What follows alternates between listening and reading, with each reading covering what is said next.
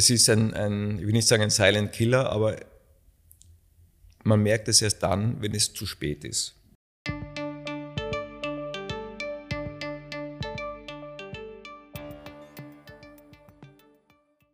Herzlich willkommen zur Sprechstunde am Uniklinikum. Mein Name ist Simone Pfannel-Bichler. Ich bin die Pressesprecherin des Hauses und darf Sie zu einer weiteren Folge unseres Podcasts begrüßen. Der zweite Donnerstag im März ist seit 2006 Weltnierentag. Mit diesem soll auf die enorme Leistung dieses Organs aufmerksam gemacht werden. 300 Mal am Tag filtern die Nieren unser Blut. 1500 Liter Blut werden dabei rein rechnerisch von vielen Giftstoffen wie Nikotin oder Alkohol gereinigt. Auch wir wollen auf die Bedeutung der Niere aufmerksam machen und haben deshalb den Vorstand der Universitätsklinik für Innere Medizin, Universitätsprofessor Dr. Alexander Rosenkranz zur Sprechstunde eingeladen. Als Nephrologe, sprich als Nierenarzt, weiß er am besten, was den Nieren gut tut, woran man merkt, dass ihre Funktion abgenommen hat und wann eine Nierentransplantation notwendig ist. Herzlich willkommen, lieber Herr Professor Rosenkranz. Schön, dass Sie sich heute für uns Zeit genommen haben. Danke für die Einladung. Noch einmal zurück zum Weltnierentag. Was bedeutet oder was hat das mit dem Hashtag Show Your Kidneys auf sich? Ja, das kam äh, aus dem angloamerikanischen Raum, äh, wo als eine der ersten Awareness-Kampagnen über die Social Media auch äh, T-Shirts gezeigt wurden oder verteilt wurden, wo Personen dann gezeigt haben, wo die Lage ihrer Nieren sind. Weil die Nieren ein Organ sind, das nicht wehtut, äh, außer in, in seltenen Fällen, wie wenn man eine Nierenbeckenentzündung hat.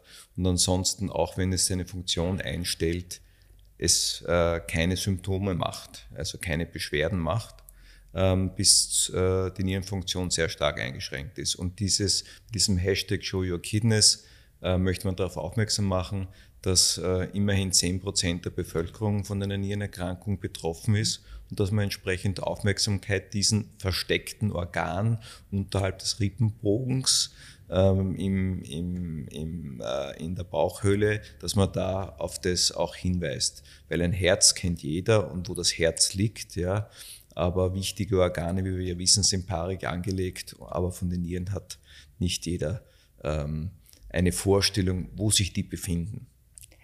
Äh, welche Aufgaben haben unsere Nieren?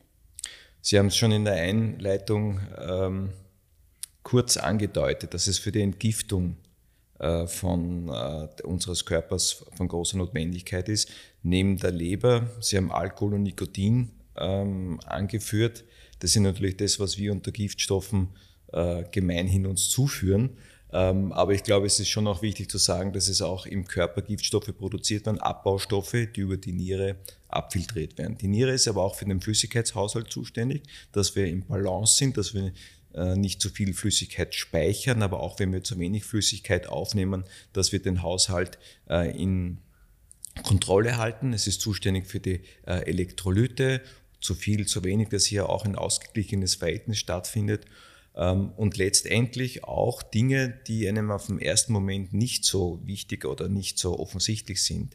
Es ist eigentlich das Zentrum für die Blutbildung, weil dort das Hormon, das äh, Erythropoetin, was man gemeinhin eigentlich aus dem Leistungssport äh, als ähm, allgemeiner Bürger vielleicht kennt, äh, aber das ist ein Stoff, den man für die Blutbildung benötigt. Das wird auch dort produziert. Es wird auch dann das Vitamin D, das in aller Munde ist, wird in der Niere so verstoffwechselt, dass es dann aktiv im Körper sein kann. Also es hat nicht nur diese Ausscheidungsfunktion, sondern eben auch äh, wichtige hormonelle Regulationen im Körper als Aufgabe.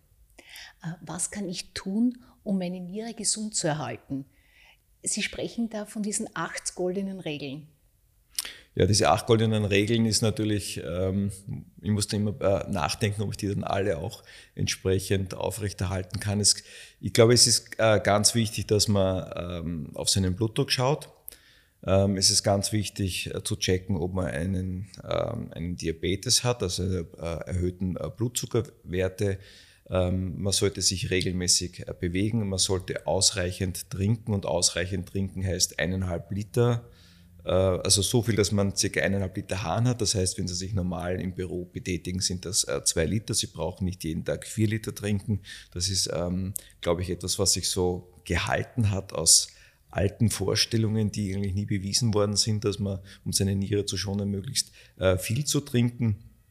Sie sollen aufpassen mit bestimmten äh, Medikamenten, wie zum Beispiel Schmerzpräparate, die man gerne für Gelenkschmerzen äh, verwendet. Wir sagen da äh, Antiphlogistika, also Anti-Entzündungspräparate. Ähm, das wäre jetzt, da sind wir schon beim Punkt 5. Sie sollten natürlich auch ähm, wissen, einmal im Jahr, dass sie ihre Nierenfunktion ab einem gewissen Alter im Rahmen der Gesunduntersuchung auch messen, damit sie wissen, äh, wo stehen sie. Äh, und sie sollten auch nicht rauchen. Ähm, rauchen ist auf dem ersten Moment macht es ja natürlich keine kein, ähm, keine Schädigung der Niere, aber es macht eine Schädigung der Gefäße und Gefäße sind überall im Körper. Und deswegen macht zum Beispiel der hohe Blutdruck oder eben auch das Rauchen nicht nur Schädigung an den Herzkranzgefäßen und damit am Herzen, sondern auch in, die Niere, in der Niere. Und dann ist natürlich immer diese, die Bewegung. Ja, da gibt es verschiedene Möglichkeiten. Wenn man sich die letzten Jahre ähm, die Studien dazu ansieht, ist schon, wenn man am Tag 30 Minuten geht, schon einmal eine deutliche Verbesserung, als wenn man überhaupt nur einen eher sitzenden und ruhenden äh, Lebensstil verfolgt. Ich glaube, das sind so diese, diese wesentlichen Faktoren. Das Gewicht ist sicherlich ein, ein, ein ganz ein wichtiger Punkt. Das ist etwas, was in den letzten Jahrzehnten wie eine, ja, man muss schon sagen, Pandemie sich entwickelt hat. Ähm, dass der Anteil der Leute, die wirklich massiv dick sind, deutlich zugenommen hat. Und diese Problematik sieht man in den USA, die immer zehn Jahre vor uns sind, wo bereits ein Viertel der Bevölkerung massiv ähm, Adipositas, sagen wir mit einem schönen Begriff, dann ähm, zu Deutsch heißt es Fettlebigkeit, klingt nicht so schön wie Adipositas. Ja. Äh, Sie haben mir einmal erzählt, dass Kaffee gesund für die Niere ist. Ja. Stimmt das? Ja. In welcher Menge? Drei bis vier Tassen. Filter oder Espresso? Espresso. Wa- Filter hat einen hohen glykämischen Index und macht Insulinfreisetzung. Was ist, wenn ich mehr als vier Kaffee am Tag trinke? Auch egal. Das ist auch egal. Ja. Okay. Das heißt aber wirklich, Kaffee ist gesund für die Niere. Kaffee ist in den Maßen, sowie in allen Dingen, die man in Maßen genießt, ist gesund. Und es wird Leute geben, die ein bisschen mehr aushalten, und es wird Leute geben, ein bisschen weniger. Es wird Leute geben, die mit zwei Espressi äh, Herzrasen bekommen. Die sollten das nicht trinken. Das heißt nicht, dass sie das jetzt trinken müssen, dass der Kaffee äh, eben, weil, weil ihr Arzt gesagt hat, Kaffee ist gut für die Niere. Das ist genau die gleiche Geschichte wie mit dem Rotwein. Ein Glas Rotwein wäre angeblich auch so gut für die Gesundheit. Also ich würde bei all diesen Dingen, was Ernährung betrifft, was äh, Trinkgewohnheiten betrifft, sehr zurückhaltend sein, weil gerade Ernährungsstudien ist ganz schwierig, dass sich der Proband, sprich der Mensch, daran hält, an diese Diät, die ihm vorgeschrieben wird. Weil wir, glaube ich, schon alle gern die Abwechslung lieben. Und wenn man sagt, man hat nur eine mediterrane Diät oder man hat nur eine fleischlose Diät, ich würde das alles, ähm, es gibt keine Studie und eigentlich in, in, die, in, die, in das Reich von Märchen äh, geben. Es gibt keine Studie, die gezeigt hat, dass sie mit eiweißarmer Kost ihre Niere wirklich schützen, dass es signifikant wirklich besser ist. Ja? Äh, Im Gegenteil, ich glaube, das Einzige, was wirklich wichtig ist, dass sie ihr Gewicht halten. Das ist ein ganz ein wesentlicher Faktor. Und wenn sie mehr zu sich zuführen, als sie verbrennen, dann setzen sie Fett an. Und Fett hat sehr viele, ist ein Speicher für, für Botenstoffe, für Entzündungsbotenstoffe. Und das ist, glaube ich, nicht günstig, wenn man Entzündungsstoffe im Körper hat. Und deswegen ist es ganz wichtig, eben sein Gewicht zu kontrollieren und sein, ein Normalgewicht zu haben. Ähm, die Studie, die einzige, die es dazu gibt, die hat gezeigt, dass ein Body Mass Index zwischen 25 und unter 30 optimal ist. Unter 22 wird es auch schon wieder schlechter. Ja, also das wären, dann geht es dann eher in Richtung Magersucht. Äh, Gibt es irgendwas, was der Niere besonders schadet? Ich glaube, was der Niere besonders schadet, sind eben diese Risikofaktoren hoher Blutdruck und Diabetes. Das macht auch 50 Prozent der Ursachen aus, warum jemand dann ein, wir sagen, terminales, also ein komplettes, endgültiges äh, Nierenversagen entwickelt. Äh, jetzt könnte man meinen, es ist alles halb so wild. Wir haben ja zwei Nieren und mit einer lässt sich ja auch gut leben. Ist das so? Kann ich tatsächlich auf eine Niere verzichten? Ja. Ähm, ich könnte es jetzt bei dieser äh, Antwort bestehen lassen, aber ich würde noch gerne ein bisschen äh, dazu ausholen. Es ist ganz wichtig, dass wir jetzt vor 10, 15 Jahren haben wir versucht, die Labormediziner als Nephrologen davon zu überzeugen, dass sie uns nicht nur den Wert für den Nierenwert in das Labor, äh, im Labor widerspiegeln. Also das, der Wert, mit dem wir die, Nieren, die, Nieren, die Nierenfunktion messen, heißt Kreatinin. Sondern dass man das auch umrechnet in Prozent Nierenfunktion. Wir sagen dazu glomeruläre Filtrationsrate. Das ist zu kompliziert. Es gibt unter dem Kreatinin in seinem Laborausdruck jetzt einen Wert, der die Prozent Nierenfunktion sehr gut widerspiegelt. Nicht jeder bekommt 100% Nierenfunktion mit. Also wenn man mit 75 äh, oder 80 diesen Wert dort stehen hat als glomeruläre Filtrationsrate ist gleich Prozent Nierenfunktion, so ist das normal. Es wird erst bedenklich, wenn es unter 60 Prozent geht. Und als zweiten Punkt muss man noch die Eiweißausscheidung im Harn betrachten. Wenn ich Eiweiß im Harn finde, ist es ein, ein Hinweis dafür, dass ich nicht nur ein Problem in der Niere habe, sondern ein Problem mit all meinen Gefäßen. Das heißt, ich bin ein sogenannter kardiovaskulärer Risikopatient, also ein Herzpatient, ein Schlaganfallpatient. Und deswegen ist es auch sehr gut, danach zu screenen.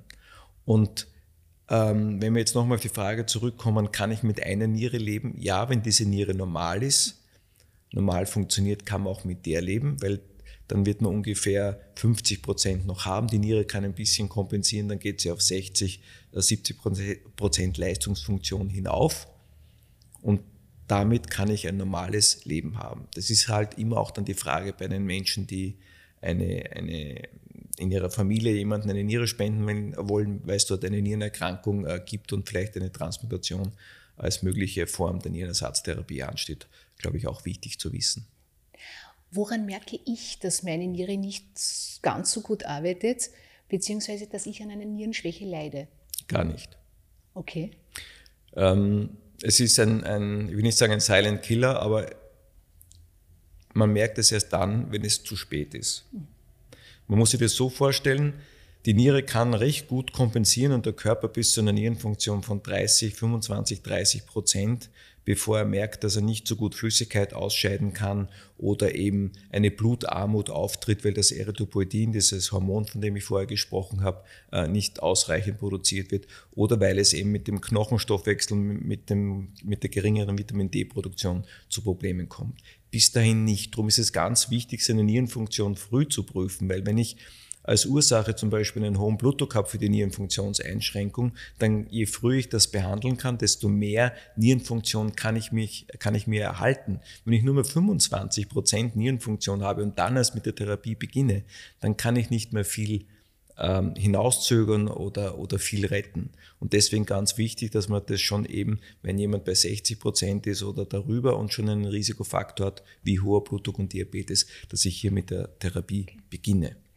Äh, wie viele Menschen in Österreich leiden an so einer Nierenschwäche? Ähm, prinzipiell geht man davon aus, dass es 10 Prozent der Bevölkerung ist in der, in der westlichen Welt, wobei 5 Prozent haben wirklich eine Nierenfunktion unter ähm, 60 Wo wir sagen, da ist es tatsächlich eingeschränkt. Die anderen 50 Prozent haben äh, eine normale Nierenfunktion aus unserer Sicht, also über 60 Prozent, allerdings eine Eiweißausscheidung und sind auf dem Weg, dass sie ihre Nierenfunktion verlieren oder eben ein Risikopatient für Herzinfarkt äh, und Schlaganfall. Äh, sie, haben, Sie sprechen immer wieder von diesen Eiweißen, die man ja. ausscheidet. Werden diese Werte im Rahmen einer normalen gesunden Untersuchung mit erhoben oder muss ich beim Gesundheitscheck extra darauf hinweisen, dass sowas gemacht wird? Ich muss jetzt aufpassen, was ich sage, weil Steiermark ist das einzige Bundesland, wo es nicht refundiert wird. Und damit muss ich es extra dazu sagen, okay. Ähm, dass das gemacht wird. Äh, wir haben eine Abmachung, ähm, Gott sei Dank, äh, in der Kooperation mit Gesundheitsfonds und den Kassen, dass wir in einem gemeinsamen Projekt, das wir aufgesetzt haben, das heißt Nierepunkt schützen, dass das über dieses Projekt eben entsprechend auch abgegolten wird, sodass das auch für jeden Patienten, der zwischen 40 und 65 ist und einen Risikofaktor hat, äh, kein Problem sein sollte, dass es auch ein praktischer Arzt erfahren lassen kann. Ah, das heißt, bei uns in der Steiermark muss ich extra darauf hinweisen, ja. dass sich diese Werte ja. ausgewiesen haben. Ja. Es ist auch interessant, insbesondere wenn man äh, einen Nierendoktor glaubt man vielleicht nicht so viel wie einen Kardiologen, aber die, die Herzspezialisten haben jetzt vor einem Jahr in ihre Leitlinien hineingebracht, dass jeder Mann über 40 und jede Frau über 50 oder mit Eintreten der Menopause ihre Nierenfunktion und die Eiweißausscheidung im Harn zu überprüfen ist. Zumindest einmal und dann im Abstand von fünf Jahren, wenn das normal ist. Wenn jetzt schon die Herz die Herzldoktern draufkommen, ja, dass das wichtig ist, ja, dann denke ich, sollte auch unser Gesundheitssystem äh, draufkommen, dass es ein ganz wesentlicher Faktor ist in der Prävention von Herzinfarkt, Schlaganfall und dann eben erst danach am Ende diese Nierenfunktionsabnahme, weil das ist immer der Vorlauf, äh, bis man Richtung Nierenersatztherapie kommt, in den allermeisten Fällen. Nur die wenigsten Menschen haben eine Nierenfunktionseinschränkung, weil sie eine ganz eine seltene Autoimmunerkrankung der Niere haben, wo sie die Nierenfunktion in relativ kurzer Zeit irreversibel verlieren. Kann ich etwas tun, um die Funktion der Niere wieder zu verbessern? Nein. Kurze Antwort. Was kaputt ist, ist kaputt. Okay. Ja? Ich kann nur versuchen, ähm, und, und das, das höre ich von Patienten immer wieder, meine Medikamenten haben mir meine Niere kaputt gemacht. Weil sie sehen, dass sie viele Medikamente schlucken. Wir versuchen mit den Medikamenten die Abnahme der Nierenfunktion zu verzögern. Wir würden lügen, wenn wir sagen, ich kann es besser machen äh, durch, ein, durch ein Medikament. Das kann ich nicht mehr. Ich kann, wenn es sich um eine akute Autoimmunerkrankung ähm, handelt, sehe ich schon immer wieder, dass es hier zur Reversibilität kommt. Wenn ich, ähm, das heißt, dass es, äh, die Nierenfunktion sich auch wieder erholt.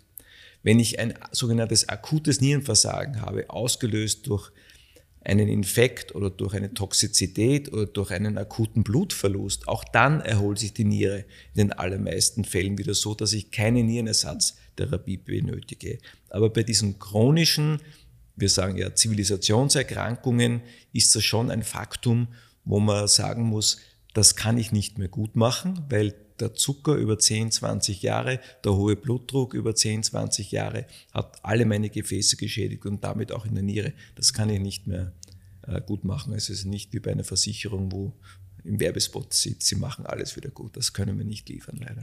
Weil Sie vorher die Entzündungshemmer angesprochen haben. Von welcher Dosis an Schmerzmedikamenten sprechen Sie da? Ja, das muss schon äh, eine, eine höhere Dosis sein. Für eine kurze Zeit ist es, ist es sicherlich kein Problem. Ähm, und man muss immer den Zusammenhang sehen. Wenn Sie zum Beispiel auf eine Unfallchirurgie gehen und sagen würde, ah, da müssten, wenn das äh, so giftig wäre, äh, diese Schmerzmittel, dann müssten ja alle Patienten auf der Unfallchirurgie oder Orthotraumatologie müssten ähm, dann ein akutes Nierenversagen haben. Aber es gibt Risikokonstellationen. Das heißt, wenn ich zum Beispiel hohes Fieber habe und, und äh, einen niedrigen Blutdruck und einen Durchfall dazu das, und vielleicht auch schon eine eingeschränkte Nierenfunktion, umso höher ist das Risiko, dass ich dadurch meine Niere geschädigt bekomme. Vor 30, 40 Jahren hat es Mischpräparate bei den Schmerzmitteln gegeben. Da hat es schon Substanzen gegeben, die die äh, Niere, das Phenazidin zum Beispiel, irreversibel geschädigt haben durch die chronische Einnahme. Das findet man heute nicht mehr. Äh, welche Möglichkeiten gibt es, wenn die Niere nicht mehr funktioniert? Ja, im Prinzip äh, kann man das zusammenfassen unter dem Begriff Nierenersatztherapie. Ich glaube, ähm, was ganz wesentlich ist, wir brauchen Zeit für unsere Patienten. Da sehen wir immer wieder, dass in der Begleitung, wenn, sie, wenn wir sie schon früher abfangen mit 30 Prozent, 25 Prozent Nierenfunktionseinschränkung, dass wir sie auch darauf vorbereiten und sagen, folgende Möglichkeiten der Nierenersatztherapie gibt es. Ist es die Blutwäsche, die jeder kennt? Ist es eine sogenannte Bauchfelddialyse, die man zu Hause machen kann, im Gegensatz zur Blutwäsche, die man im Krankenhaus oder in einem äh, Institut machen muss. Und die dritte Variante ist dann äh, die Transplantation. Natürlich sagt jeder Transplantation, das sieht man in der Zeitung, da hat es den Herrn Niki Lauda, da hat es den Herrn Franitzky als Spender gegeben mit seiner Gattin, wo man sieht, oder der, äh, der deutsche äh, Präsident, der seine Frau gespendet hat. Da sieht jeder, das funktioniert super, aber es funktioniert nicht bei jedem. Es ist nicht jeder dafür geeignet und man muss sagen, dass wahrscheinlich nur mal 10% geeignet sind, ähm, wo noch eine Transplantation durchgeführt werden kann. Aber das muss man alles im Vorhinein abklären. Und dann muss man auch wissen, dass mehr als 50 Prozent der Patienten, die älter sind als 70, 80 Jahre, eine eingeschränkte Nierenfunktion haben. Das heißt, wir wissen, dass nach dem 40. und 50. Lebensjahr die Nierenfunktion um 1% abnimmt. Das heißt, Sie fangen zum Beispiel mit 80% Nierenfunktion an oder mit 75, dann haben Sie bei 80, 90 nur mehr 40%. Und wenn da aber noch ein hoher Blutdruck oder etwas wäre, dann kann das schneller gehen. Aber man wird sich bei einem 80, 90-Jährigen schon überlegen, welche Form der Nierenersatztherapie äh, notwendig ist. Und da ist es ganz wichtig, auch den Familienverband äh, dabei zu haben. Und deswegen gehört zu diesem Punkt eine Aufklärung der Patienten zusammen mit seiner Familie. Und das Spannendste in dieser Situation ist, dass auch wenn man es dem Patienten erklärt, in 20 Minuten kommt das nicht an. Das ist etwas, wo man öfter darüber reden muss ja, und wo er auch eine Begleitung benötigt. Das ist ein klassisches Bild, was wir immer wieder sehen. Und immer wieder hören wir Patienten, die sagen, es hat mir keiner gesagt, dass ich jetzt Dialyse machen muss. Es ist sicher immer erwähnt, aber es kommt noch nicht an. Das braucht auch seine Zeit. Dafür muss man auch dem Patienten Zeit geben. Äh, Nochmal zur Dialyse. Wie viele Jahre kann man eine sogenannte externe Blutwäsche machen mhm. lassen? Das ist sehr unterschiedlich. Es kommt darauf an natürlich, ähm, was ist der Ausgangswert. Wenn Sie 20 Jahre alt sind, äh, auf, weil Sie aufgrund einer immunologischen Erkrankung sehr schnell Ihre Nierenfunktion verloren haben, Sie haben keinen Bluthochdruck vorher gehabt, Sie haben keinen Diabetes gehabt, so können Sie auch 30 Jahre dialysieren. Ähm, ich kann Ihnen ein Beispiel jetzt nehmen, nennen. Ähm, Im Sommer dieses Jahres haben wir einen Patienten, der 50 Jahre Nierenersatztherapie macht. Das heißt, Nierenersatztherapie, teilweise transplantiert, teilweise Dialyse. Jetzt macht er äh, äh, Blutwäsche, also Hämo, Hämodialyse. Ähm, wir kennen auch Dialysepatienten, die 20, 25 Jahre ähm, Dialyse machen und damit auch gut zurechtgekommen sind. Natürlich ist der Alterungsprozess äh, schneller als in anderen Situationen, wenn ich nicht, ähm, wenn ich nicht an der Dialyse wäre, also wenn ich sonst äh, nierengesund wäre. Aber es ist eigentlich das einzige Organ, das wir über einen längeren Zeitraum ersetzen können. Wann muss, muss ich oder werde ich transplantiert? Ähm, Sie werden dann transplantiert, wenn die Nierenfunktion unter 20 Prozent geht und wenn die Voraussetzungen dafür geschaffen sind. Die Voraussetzungen dafür heißt, ähm, wir machen eine Screening-Untersuchung, so wie man es einen gesunden Check macht, ob das Herz in Ordnung ist und ob nicht irgendwo ein Tumor zu finden ist. Warum machen wir das? Äh, weil wir sicher gehen müssen, dass nach der Transplantation, dass bei der Transplantation nicht aufgrund eines Herzinfarktes Sie im Operationstisch ähm, äh, ein Problem bekommen und nach der Transplantation in der Langzeitbehandlung zu Immunsuppressiva, von denen wir wissen, dass sie ein gewisses Risiko haben, dass man äh, einen Tumor haben kann, vor allem Hauttumore ist da häufiger, das sieht man ja auch, das kann man schnell behandeln, aber dass man solche Dinge ausschließt, weil das, wenn bereits ein bestehender Tumor da wäre, würde das unter der Immunsuppression äh, dann explodieren. Das ist ja eine Sicherheitsmaßnahme, aber es ist wie ein Gesundheitscheck. Wie lange kann ich mit einer fremden Niere leben? Mir fällt sogar noch der Patient ein, den ich damals gesehen habe, der hat sie äh, 43 Jahre gehabt. Man kann öfter transplantiert okay. werden. Ähm, das sozusagen, es wird immer schwieriger mit jedes Mal, weil man ja mit, wenn man ähm, ein fremdes Organ bekommt, mit fremden äh, genetischen Eigenschaften äh, konfrontiert wird. Und das denkt sich der Körper, das gehört nicht mir, das muss raus aus dem Körper und damit Antikörper dagegen bildet. Das durch die Immunsuppression aber stillgehalten wird. Es kann aber sein, dass beim nächsten Organ, wenn eines dieser Merkmale der Stadt wieder hereinkommt, dass man dann gleich akut eine Abstoßung deswegen bekommt. Das heißt, man muss dann, je öfter man transplantiert, desto öfter oder desto schwieriger wird die, wie wir sagen, immunologische Situation. Desto mehr muss man investieren in die Immunsuppression. Aber ähm, die, die mittlere Überlebenszeit bei einem ähm, Transplantat ist von, von Postmortem-Spende, wie wir sagen, also von einem Unfallopfer etc., ist zehn Jahre und bei der Lebensspende ist es über 20 Jahre. Also man kann sich dann schon vorstellen, wenn ich mit 40 äh, transplantiert wäre, wird es aber immer Leute geben, die auch mit einem Organ auskommen. Manche brauchen zwei Organe. Das heißt, der Vorteil einer Lebensspende ist, sie haltet länger. Der Vorteil einer Lebensspende, sie haltet länger. Das hat auch damit zu tun, Vielleicht gibt es auch psychologische Aspekte, das kann man nicht hintanstellen, ja. Aber dass die, die, da, wo es entnommen wird und gleich wieder eingebaut wird, diese Zeit ist viel kürzer. Das heißt, es muss nicht durch Europa fahren, bis es seinen, äh, seinen Empfänger findet, sondern der Spender ist gleich neben dem Empfänger und deswegen ist es eine ganz kurze, wir sagen, ähm, Kälte-Ischämiezeit, ist eine ganz kurze Zeit, wo das Organ nicht äh, durchblutet ist. Äh, stimmt es, dass mehr Frauen als Männer ihre Nieren spenden? Ja, jetzt muss ich als Mann sagen, ja. Sie haben vorher vom Franitzky geredet, der seiner Frau gespendet ja, hat. Ähm, das stimmt. Und auch der Herr Steinmeier. Ja. Ähm, aber in unserer, in, also auch in Österreich ist es ungefähr so, dass 80 Prozent, 70, 80 Prozent der Spender sind Frauen. Okay. Äh, können Sie sich an, an ein besonders berührendes äh, Erlebnis im Zusammenhang mit einer Nierenspende erinnern? Ähm, also ich, ich, berührend. Ich glaube, für mich ähm,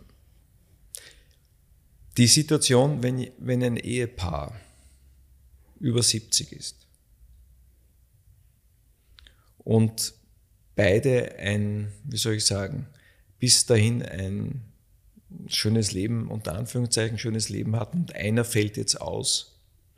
Und wir dann sagen, ja, die, die Frau wäre die Spenderin, um den Klassiker zu nehmen, oder auch der Mann, aber sie ist grenzwertig. Und grenzwertig heißt, dass ihre Nierenfunktion ist nicht 100%, sondern nur mehr 70%.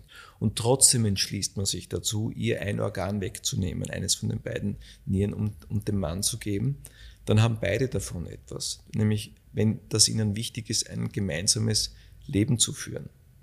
Nämlich auf, mit Verbesserung der Lebensqualität, wo die Lebensqualitätverbesserung des Empfängers so hoch ist, dass es auch zu einer Lebensqualitätverbesserung ähm, des Spenders führt.